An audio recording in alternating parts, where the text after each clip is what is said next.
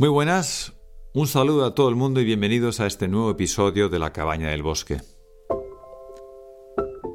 Hace unos días vino a verme aquí a la Cabaña del Bosque Mariana Quintero, una amiga que quería compartir conmigo puntos de vista en torno al tema dar el salto al vacío.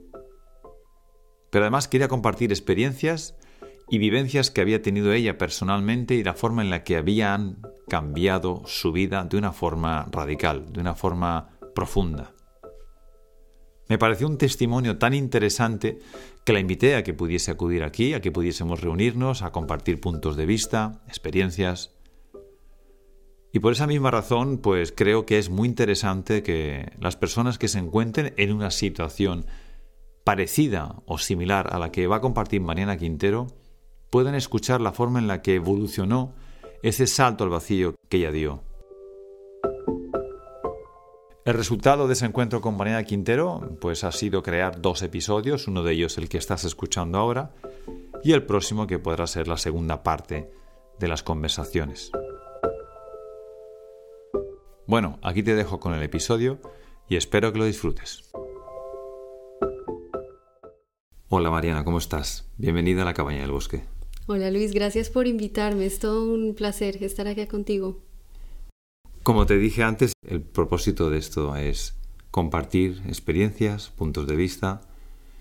Y el tema de hoy va a ser, pues, dar el salto al vacío. Claro que sí, Luis. Eh, ojalá mi experiencia pueda resonar con alguien que esté viviendo el mismo proceso, que tenga las mismas dudas acerca del proceso. Puede ser tenebroso, miedoso, o mágico, encantador y escuchar voces de otros que están pasando por ello, que están viviendo algo similar, puede ayudar en ese proceso a alguien que ahora lo emprende, ¿no? Ojalá, ojalá que, que esto pueda ayudar. Yo estoy seguro que más de uno se va a sentir identificado con las palabras, con lo que contemos, con algún relato. Va a resonar, porque son vivencias que al final... Eh, te acaban alcanzando cuando estás en, ese proceso de llamada, ¿no? Dices, hay algo aquí que me está moviendo en una dirección, pero el dar el salto al vacío, dar ese salto a veces pues viene acompañado de una serie de vivencias interiores, de miedos, de impulsos, de etcétera, que me gustaría que lo pudiéramos ir viendo y que bueno, que creo que la mejor forma de empezar es contando cómo cómo has podido vivir tú, o cómo viviste, mejor dicho, ese primer salto al vacío que recuerdes ahora. ¿Quieres compartir un, un, previo, ¿no? Un antes de, ese sería lo que me gustaría, ¿no? Antes de dar ese salto al vacío, ¿cómo estabas? Lo que me viene a la mente, Luis, ahora que mencionabas la palabra la llamada, el llamado, me viene a la mente Joseph Campbell, que es este famoso estudioso de los mitos eh, bueno, universales. De, Joseph Campbell fue una persona que estudió exhaustivamente mitos de todas las culturas a las que tuvo alcance, eh, culturas originarias o mitos clásicos de la cultura occidental. Y él identificó este patrón o este arquetipo que se llama la jornada del héroe. Hay un libro muy interesante que se llama El héroe de las mil caras que me ha servido mucho en todo este proceso porque te ubica en, qué parte estás de ese, de ese viaje. Y el primer, claro, el primer momento, entonces él identifica que no importa de dónde venga eh, un mito, una historia, una leyenda, hay como este arquetipo del aprendizaje humano, hay un arquetipo de ese viaje de aprendizaje que él llamó la jornada del héroe o la heroína en el caso de hoy. Y el primer momento, él, siempre lo mostraba como un círculo eh, o se podría mirar como una espiral, pero empieza así, empieza con una llamada en donde hay un mundo ordinario, donde está la heroína en su mundo normal, el mundo ordinario que conoce, que en el que se siente segura, y llega algo, algo que sucede desde fuera o algo que sucede en la vida de la persona y que se reconoce como la llamada.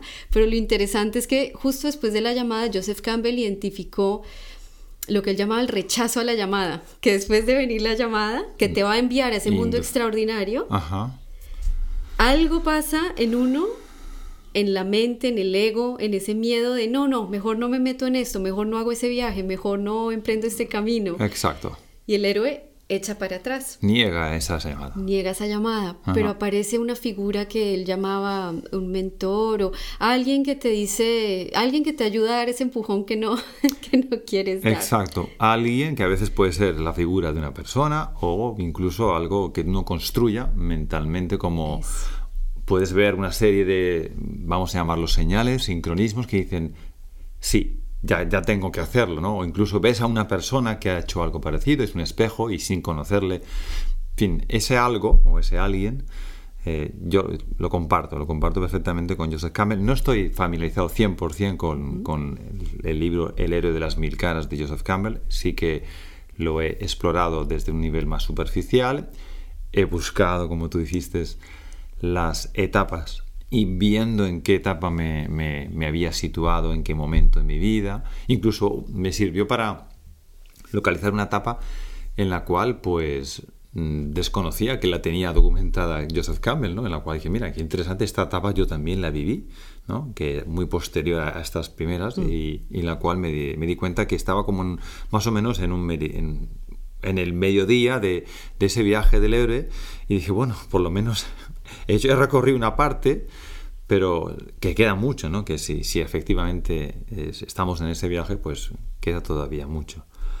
Bueno, estabas hablando de tu, de tu referencia a algo que pasó al principio y ese algo quieres compartirlo porque te pasó a ti. Sí, bueno, me traje a la mente, me traje a la mente Joseph Campbell porque precisamente se llama el héroe de las mil caras porque es es lo que nos pasa a todos en la vida, ¿no? Estamos en una situación ordinaria o en una situación que ya se nos está agotando, un trabajo, un mundo conocido, lo que él llamaba el mundo conocido antes de entrar al mundo extraordinario, algo que ya manejamos, que eh, en lo que tenemos maestría, una maestría de vivir en ciertas circunstancias, pero que puede llegar a ser insuficiente o que en el que nos sentimos atrapados, en el que nos sentimos eh, que no tenemos por dónde más crecer. Y eh, claro, me, preguntaste un poco y pensé, es que esto yo lo, he vivido varias veces, ¿no? y, Campbell lo decía, la jornada del héroe puede ser eh, un día por la mañana, cuando te levantes y sientes, sientas ese llamado de salir afuera, o puede ser un periodo de tu vida, o puede ser un viaje, o puede ser un, un momento. Y realmente lo que me trae hoy acá es que he vivido esa jornada, o inclusive con mi corta edad, yo tengo 35 años, pero he sentido que ya he vivido, un poco por ser una persona de búsqueda incansable, lo he vivido ya varias veces de maneras diferentes. Entonces, es cierto que tal vez en un momento sentí que no había estudiado lo que quería estudiar, que eso, eso se me había agotado y sentí un llamado por hacer algo totalmente estrambótico. Yo estudié medios y comunicación y estaba haciendo una tesis sobre el periodismo y, y el periodismo de guerra en Colombia, que era tan duro. Yo soy de Colombia y apareció en... Yo estaba haciendo la tesis más miserable de la historia, me hacía triste, me hacía triste porque me tocaba examinar fotos de bombardeos y de cosas muy difíciles todos los días y yo decía, yo no sé si esto es... Y apareció en la mesa en la que yo estaba trabajando en la biblioteca ese día, apareció, ¿no? Estas sincronías o esta cosa que te llama. Alguien había dejado un libro sobre eh, arte digital, sobre arte hecho con código computacional y a mí esto me sacó, o sea, fue tal yo estando metida todo el día en análisis de imagen de terrorismo y ahí había un librito que decía que había artistas desmontando con ordenadores y haciendo el arte más estrambótico posible con código generativo. Bueno, son cosas que tal vez más adelante podemos traer, pero era un mundo tan ajeno y ahí está lo importante, tan un mundo extraordinario, fuera del ordinario de lo mío, que yo tiré toda la, tiré la tesis a la basura, me fui a donde mi mentor de tesis y yo dije, yo no sé qué es esto, pero yo quiero hacer mi tesis sobre esto. Y solo con ese librito que había aparecido en mi mesa, emprendí los siguientes 15 años de mi vida. Entonces yo empecé como eh, periodista, como comunicadora, pero hoy en día, digamos, eh, he llegado a ser investigadora de inteligencia artificial y he trabajado con, em, con, activismo de, en tecnologías eh, libres y, y de beneficio social por muchos años, pero esto no hubiera ocurrido como sin ese llamado o esa circunstancia o aquella cosa, ese mentor que en su momento me dijo, estás loca, pero te voy a dejar hacerlo, ¿no? Como que... Estás loca, pero te voy a Te dejar voy a dejar hacer porque nos quedaba un mes para acabar la tesis o dos, yo ya tenía casi toda una tesis hecha de otra cosa. Tenía solo un mes para terminarla, entonces. Pero fue tal ese impulso La energético fuerza, vital que te da a descubrir ese Mm. mundo extraordinario y que quieres hacer parte de él y que bueno, como en la jornada de Joseph Campbell, tiene el- la llegada a la cueva, más cueva, la oscuridad, más oscuridad, los monstruos, los aliados y los enemigos y ya después un poco como el... eh, esa es el- la primera parte del círculo, ¿no? Es que esta parte de encontrar aliados, enemigos, acceder a los peligros de aquello, a las cuevas más profundas de ti mismo donde está el mayor peligro, pero también el mayor potencial escondido que aún no conoces. Y ya después la segunda curva del círculo es el regreso del héroe a su mundo ordinario, pero con un elixir.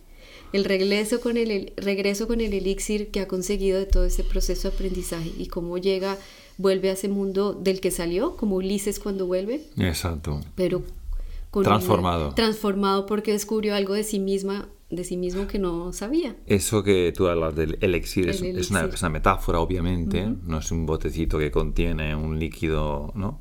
Pero es una metáfora que, que sirve porque después de ese viaje, de esa búsqueda, de esa de todo ese épico um, viaje en el cual uno, nos vemos a veces pues dando tumbos para arriba y para abajo, regresamos.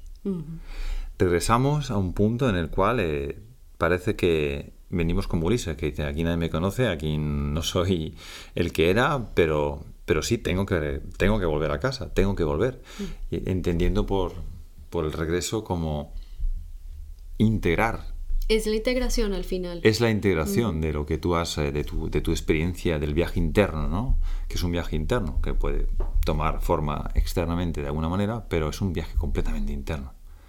Exactamente, y de hecho los psicólogos junguianos han hecho muchísimo uso de, este, de, de este, de esta jornada del héroe, porque al final es eso, puede que uno vuelva simbólicamente a su, que uno vaya a un viaje y vuelva a su casa física, o que uno eh, eh, tenga una profesión y embarque una aventura por otro tema totalmente diferente y vuelves, pero es cierto que realmente es interior y es volver a quien uno era, pero abriendo, simplemente se trata de expandir.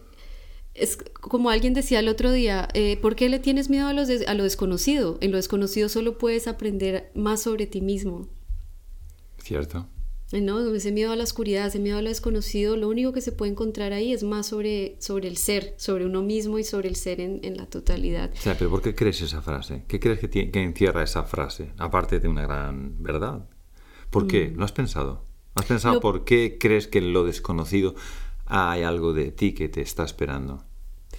Precisamente no- la, estoy, la estoy contemplando estos días, me llegó hace poco, em,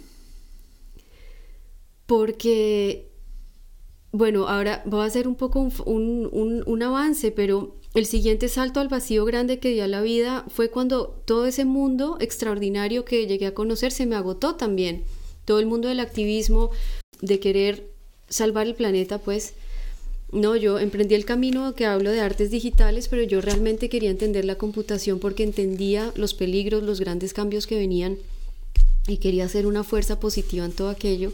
Y estuve 15 años en eso, pero ese mundo se me agotó, se me agotó eh, porque simplemente cualquier persona que haya emprendido un camino de activismo sabe lo demoledor que es cuando intentas arreglar algo por un lado y salen, es como la cabeza también muy mítica de, de Hércules, de que el monstruo de las mil cabezas, que cortas una cabeza por un lado Y le sale, otra vez más. Entonces, más adelante tal vez voy a comentar este salto hacia el misticismo o hacia la espiritualidad, que fue el otro gran salto al vacío que tengo en mi vida.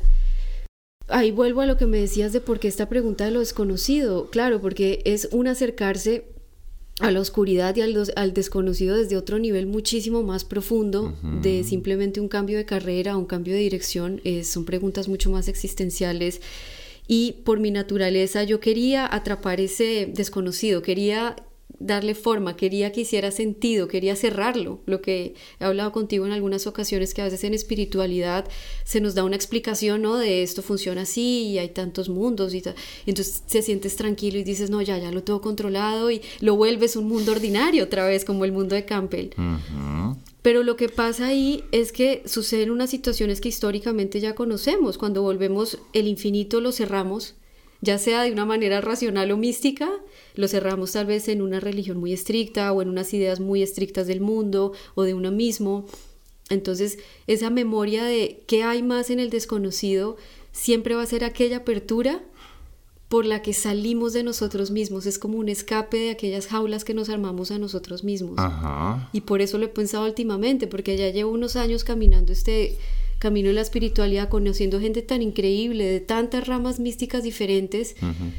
y, y, uno empieza esa búsqueda, tal vez de cuál rama es con la que más resueno, tal vez cuál es la cosmogonía mística con la que más me, me siento cómoda, pero por estos días yo pensé, Tal vez no necesito una, tal vez me gusta esa brecha que queda abierta para siempre seguir aprendiendo más sobre ese infinito que al final ese infinito es la misma oscuridad, ¿no? Es lo que no, no podemos agarrar.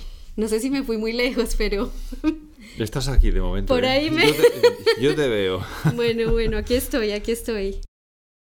Y bueno, te estoy poniendo papelitos en la mesa con palabras porque vienen un poco acompañando a esa palabra inicial, a llamada. Mm. Y, y, tú has empezado diciendo que querías poner un ejemplo, luego te fuiste más adelante sobre tu famoso salto al vacío del camino espiritual. Oye, no sé cuál de los dos es más interesante. ¿Dónde quieres poner? ¿Qué me quieres contar sobre el salto al vacío? Porque yo quiero que yo quiero que rescates el antes del salto al vacío. Sí, yo he puesto la palabra llamada, pero evidentemente a lo mejor tú lo quieres llamar como. quieres usar una palabra diferente, como decir eh, mm, señal o, o, fuerza que me mueve a, a dirigirme hacia, hacia, hacia un deseo.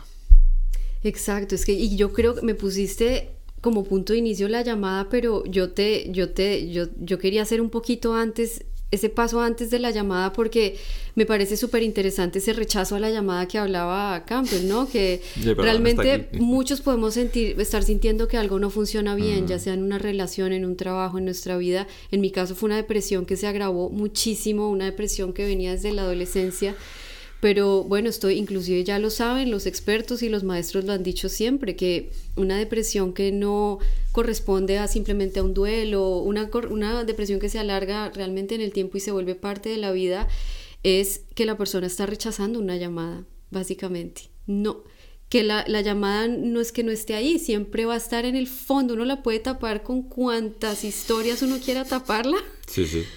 Pero entre más se agrava, es, no, se agrava, es, entre más se hace fuerte, eh, pueden pasar dos cosas, que uno agarre la valentía para tomar ese salto que uno tiene que dar, que en, mi, en su momento para mí la primera, el, primer salto al vacío que di de matricularme a una nueva a un, posgrado, meterme en un campo en el que nunca me había metido antes, irme del país solo con una maleta pequeñita.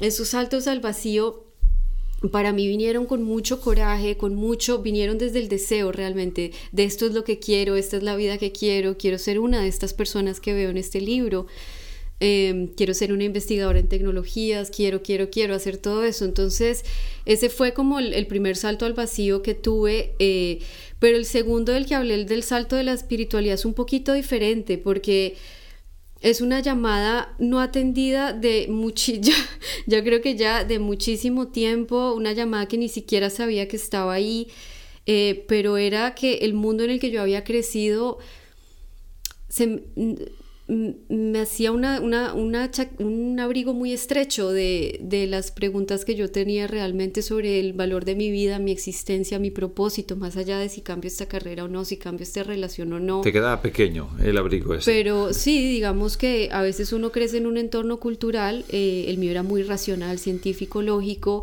en el que no había cabida ciertas preguntas que yo nunca pude hacer y que tenía desde pequeña. Pues una niña con una imaginación infinita, soñaba muchísimo me sentía muy a veces extraterrestre en este mundo. pero uno intenta enmascararlo y ser una persona funcional.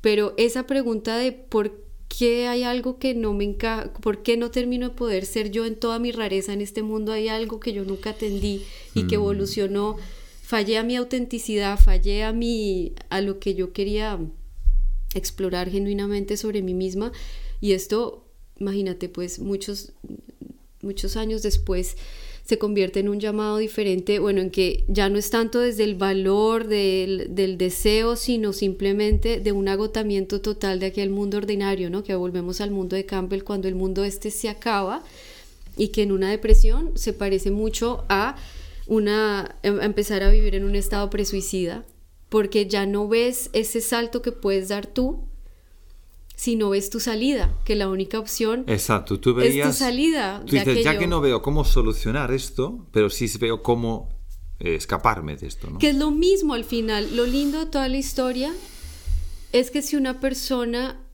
em, en ese estado de agotamiento del mundo logra ver que es solo un mundo el que se agotó, que no cabe en ese mundo en el que no mm. encuentra sentido. Si la persona logra sostener ese, ese ratico, si aparece, si, se, si pide ayuda, si, ah, sobre todo si abre el corazón a decir que no estoy viendo aquí, que no estoy viendo.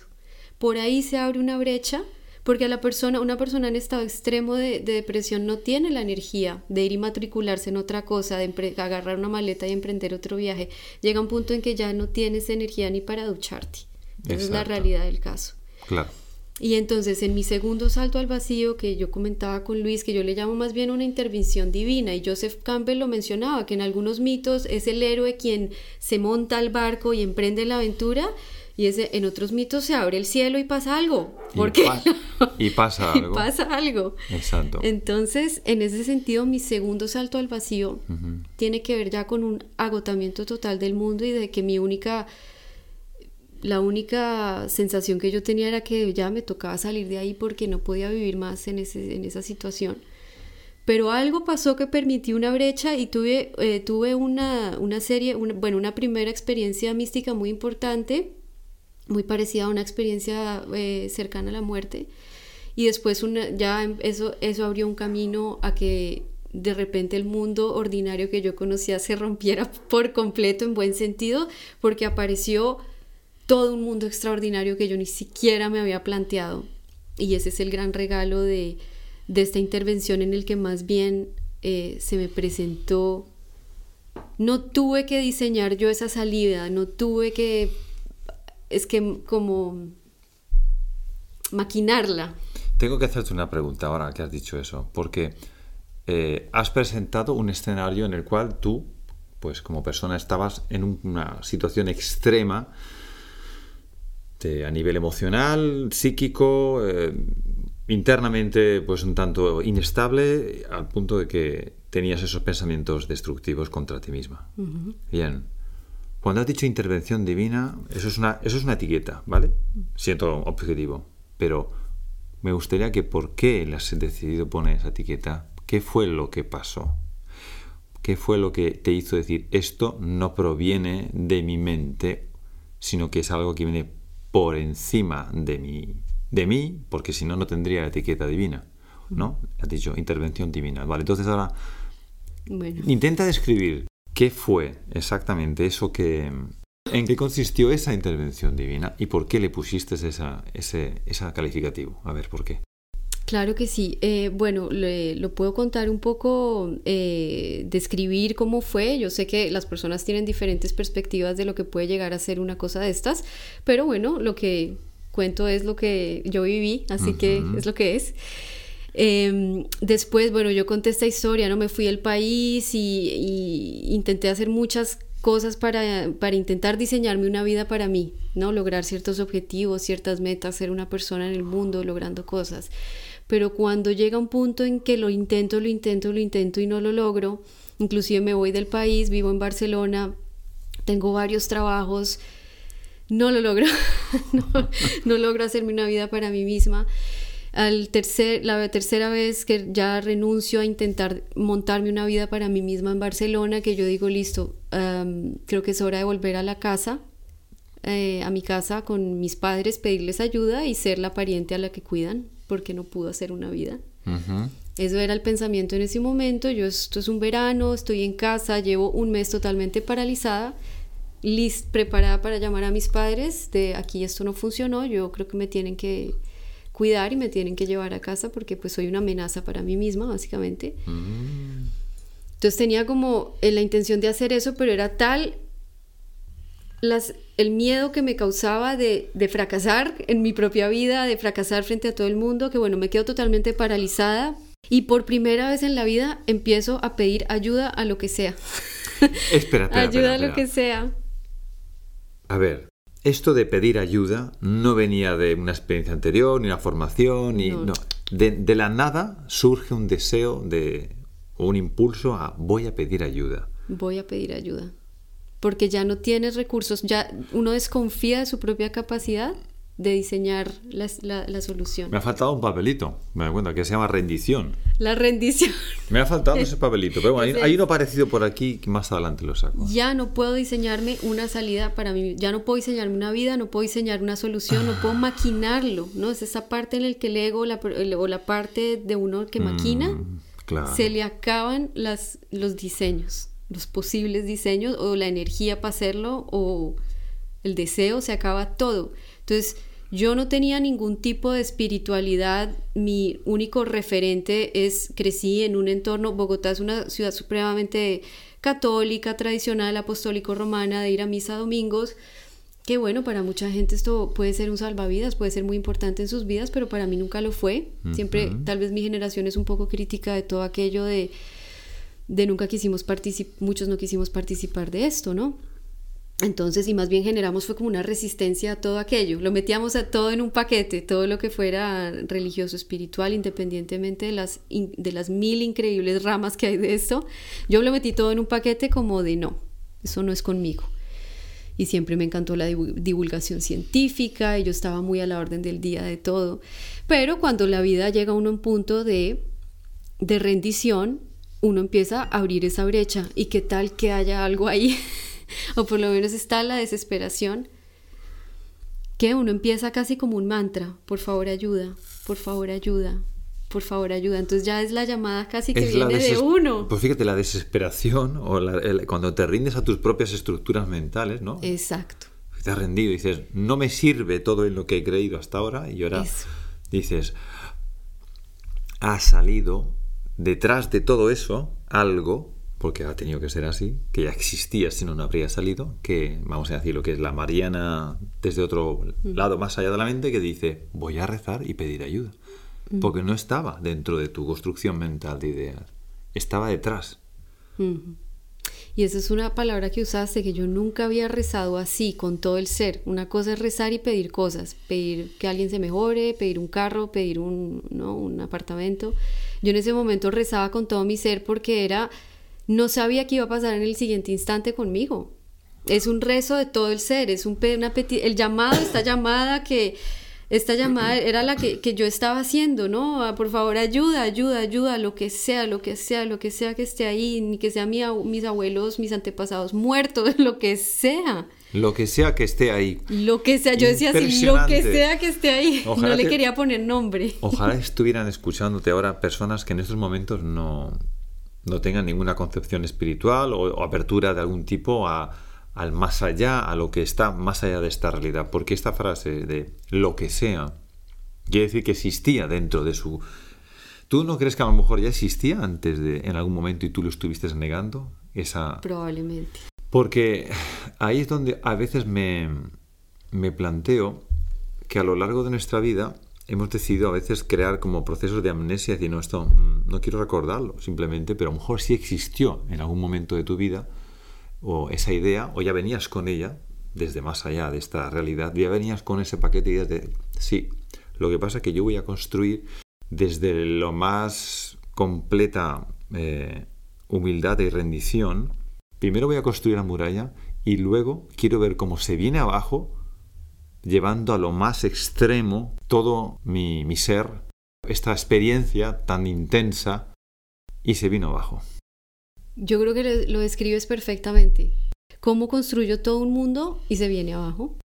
cómo somos arquitectos de mundos, pero a la vez tenemos que permitir que cada mundo que montamos quede abierto para que se pueda autodestruir casi o que pueda dar apertura a un nuevo mundo. Es casi como en la brecha es donde crecen nuevos mundos y es algo muy bonito de la creación, de la naturaleza, de la evolución, algo que estaba observado, observando ya estos días como a un nivel un poco más abstracto. Pero entonces aquí eh, ocurre esa experiencia extraordinaria que yo hablaba antes. Yo me quedo paralizada en casa por un mes más o menos o más, ya no, esa, esa época para mí es muy borrosa. Yo solo sabía que yo bajaba, compraba comida y me metía en mi cuarto y solo estaba todo el día así como en un proceso muy profundo de, de, de, hacer esa petición, por favor, ayuda y, y en algún momento, un día, uno de los días más críticos, el día más crítico de todo aquello, yo tenía un, un mat de yoga en el cuarto y hacia el final de la tarde tenía un día muy, muy crítico que yo digo, este día no sé cómo voy a pasar, porque es que ya estoy como al límite. Y yo lo cuento así y bueno, mm, en este estado como de casi que de trance, de ese mantra de ayuda, ayuda, ayuda, yo siento que una fuerza me agarra por el cuello, me saca, yo puedo ver mi cuerpo debajo mío el, cuarto empieza a dar como vueltas y yo salgo como en una espiral hacia arriba por la nuca. Yo veo mi, mi cuerpo debajo, empiezo a ver la habitación, empiezo a ver la ciudad, el planeta.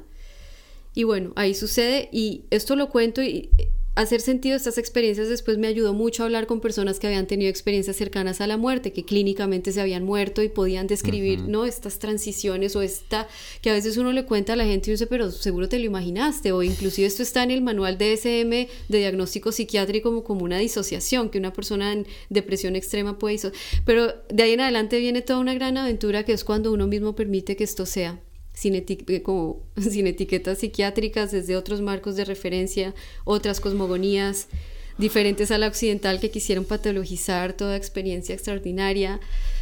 Eh, realmente en ese momento es para una persona que lo está viviendo es muy real, es muy vívido. Yo he soñado toda la vida y esto no correspondía a...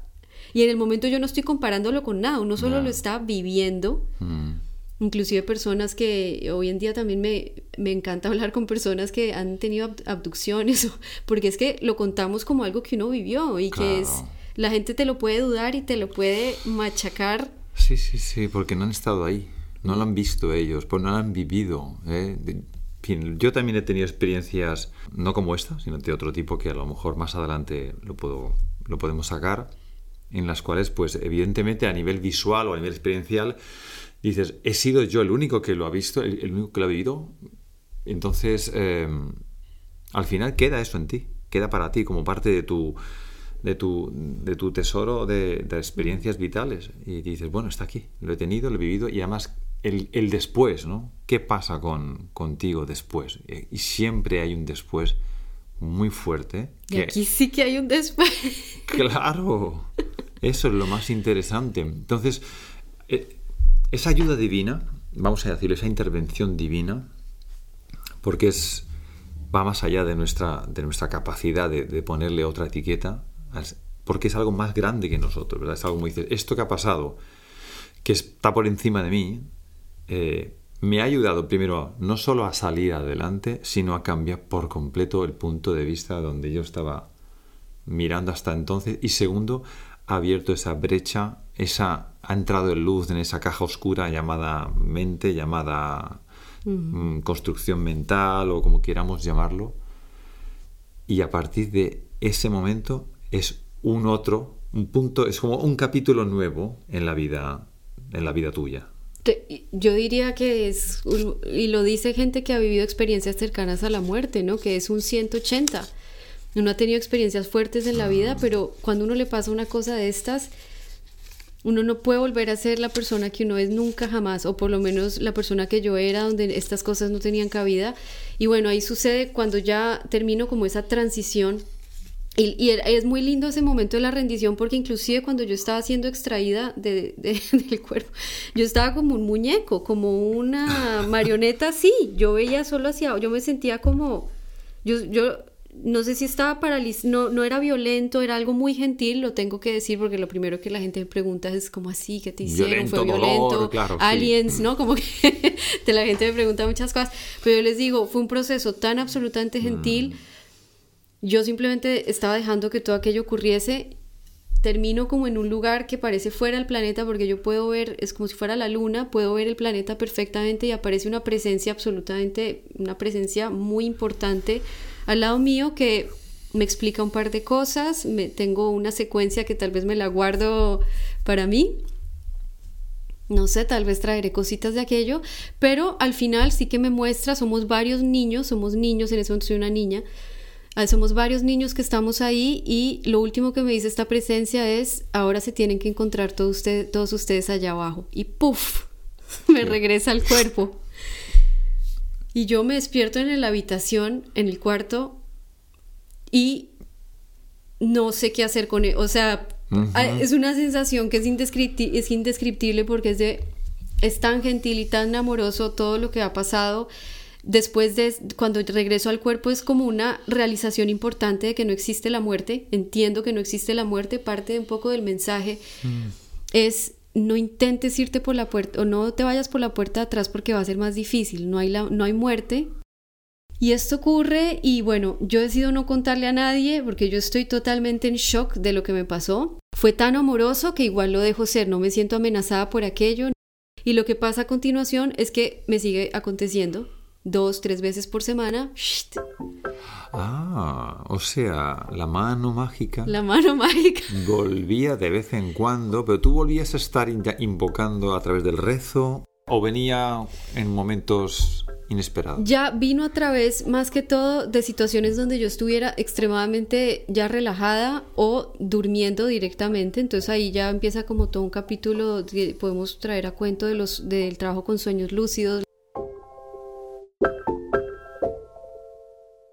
Bueno, con esta mención a los sueños lúcidos, que es otro tema muy interesante, concluye el episodio de hoy. Te invito a que escuches la segunda parte de la tertulia en el próximo episodio. Gracias por estar aquí, un abrazo y hasta pronto.